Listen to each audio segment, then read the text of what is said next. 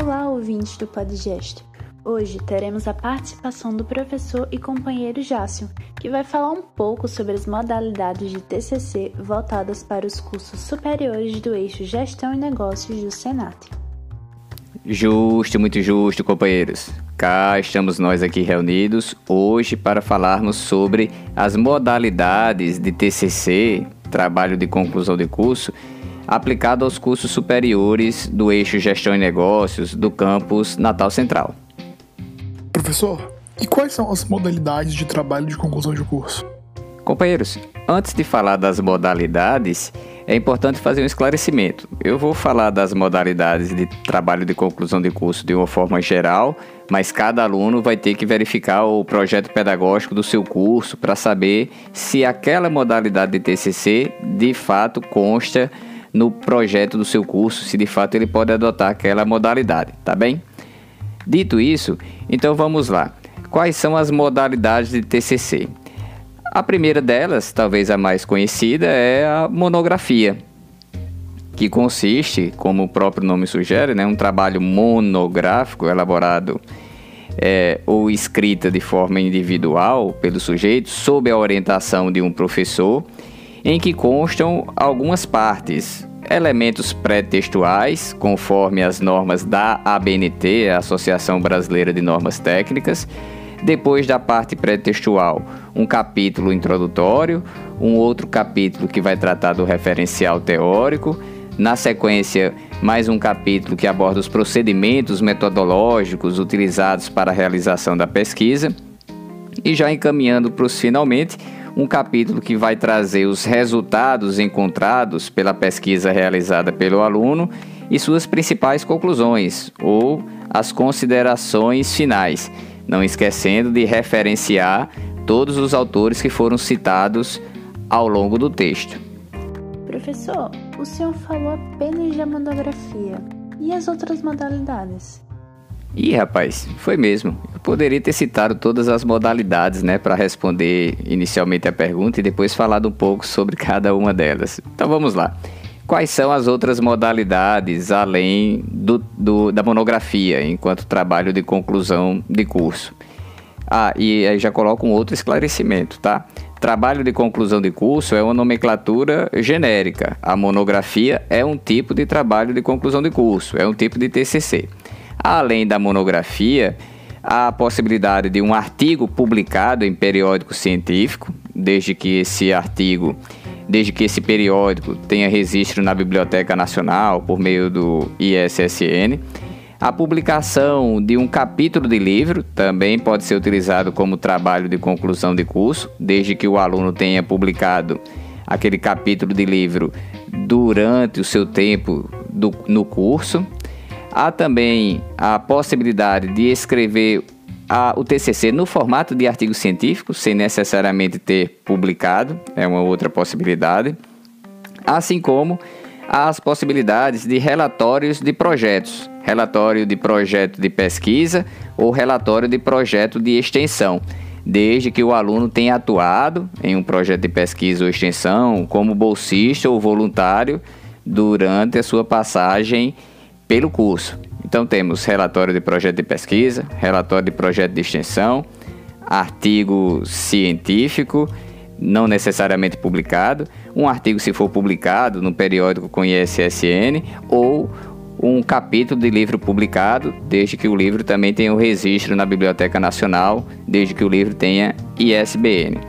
Por fim, ainda há a possibilidade do relatório de prática profissional, então, se o aluno ele exerce sua atividade profissional na área do curso, ele também pode elaborar um relatório descrevendo essa prática profissional e utilizar esse relatório como TCC, utilizar esse relatório como trabalho de conclusão de curso. Ah, e só mais uma coisa.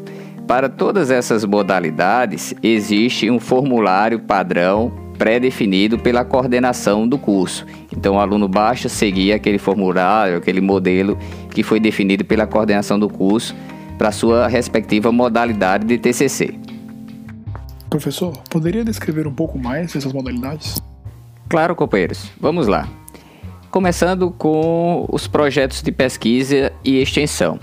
Então, aquele aluno que ingressou em um projeto de pesquisa ou em, ou em um projeto de extensão é, enquanto aluno daquele curso superior, concluiu o projeto de pesquisa e extensão dentro dos trâmites previstos né, pelo IFRN, esse aluno pode utilizar aquela experiência da prática profissional, aquela experiência é, de trabalho nesses projetos e elaborar um relatório que constará como trabalho de conclusão de curso.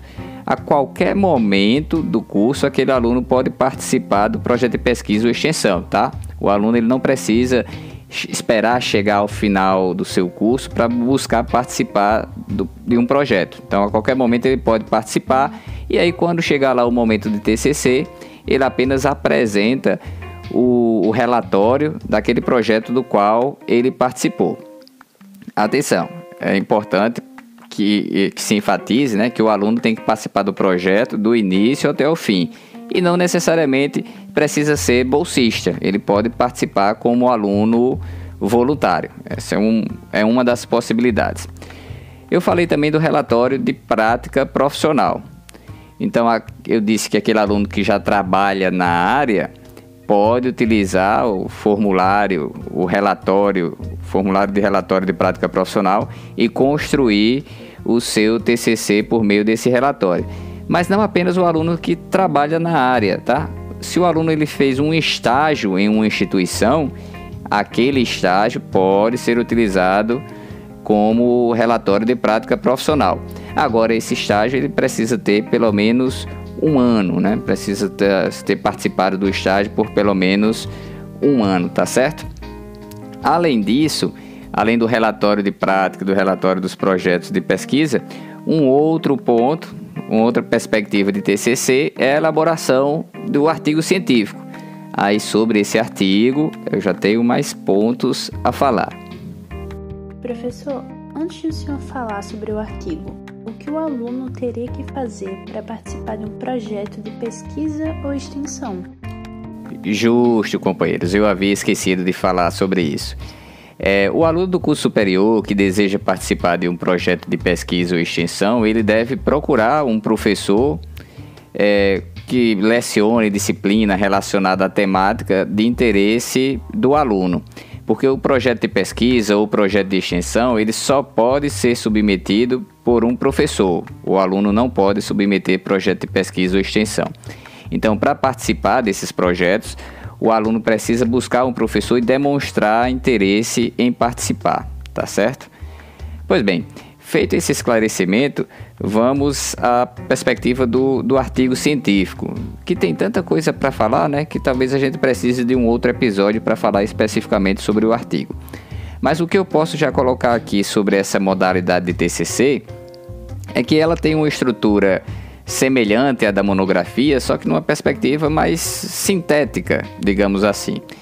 As partes do artigo científico serão o título, o resumo e o abstract, que é o abstract é o resumo em inglês. Depois a seção introdutória, algo em torno de uma página. Depois da introdução vem o referencial teórico, que deve conter algo em torno de seis páginas. Após o referencial teórico, seria a descrição dos procedimentos metodológicos, da metodologia, que também vai ter algo que varia entre uma e duas páginas. Após a metodologia, a apresentação dos resultados encontrados pela pesquisa, que eu imagino nesse caso algo em torno de seis páginas, dependendo da quantidade de gráficos e informações. Depois da apresentação dos resultados, a penúltima parte, digamos assim, do artigo científico seriam as considerações finais ou as principais conclusões. Essa sessão terá de uma a duas páginas, provavelmente. E por fim, a informação acerca das referências que foram consultadas para a escrita do artigo científico. Agora, para falar um pouco com, com, um pouco mais de detalhes sobre cada uma dessas partes, introdução, referencial teórico, etc., a gente grava um outro episódio do podcast para tra tratar especificamente do artigo científico. Mas posso adiantar que no curso de gestão pública, por exemplo, no qual eu leciono, a maior parte dos alunos está optando por essa modalidade de TCC.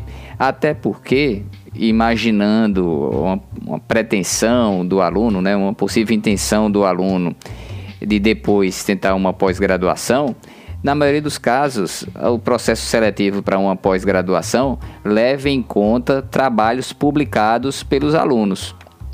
Trabalhos publicados em congressos, trabalhos publicados em periódicos científicos. E fazer o TCC nessa modalidade de artigo científico permite que finalizado o TCC, o aluno possa ou o aluno tenha essa possibilidade de publicação, seja enviar aquele artigo para um congresso, seja enviar aquele artigo para um periódico científico. Então, os alunos têm pesado essa, essa possibilidade de já ter o TCC ali no formato de artigo, pronto para ser submetido a um periódico. Tá certo? Ok, professor. Há mais alguma modalidade de TCC a ser falado? Acho que era isso mesmo, companheiros. Essas eram as principais modalidades de TCC que eu gostaria de destacar neste episódio. Agradeço a vocês pela parceria eh, em mais um momento do Podgest FRN. Agradeço a quem nos acompanha e até o próximo episódio, pessoal. Tchau, tchau. Esperamos que todas as dúvidas dos estudantes dos cursos superiores do eixo Gestão e Negócios relacionados ao TCC e as suas modalidades tenham sido solucionadas. Agradecemos ao professor e aos nossos ouvintes por participarem do projeto conosco. Ainda há muitos episódios pela frente. Até mais!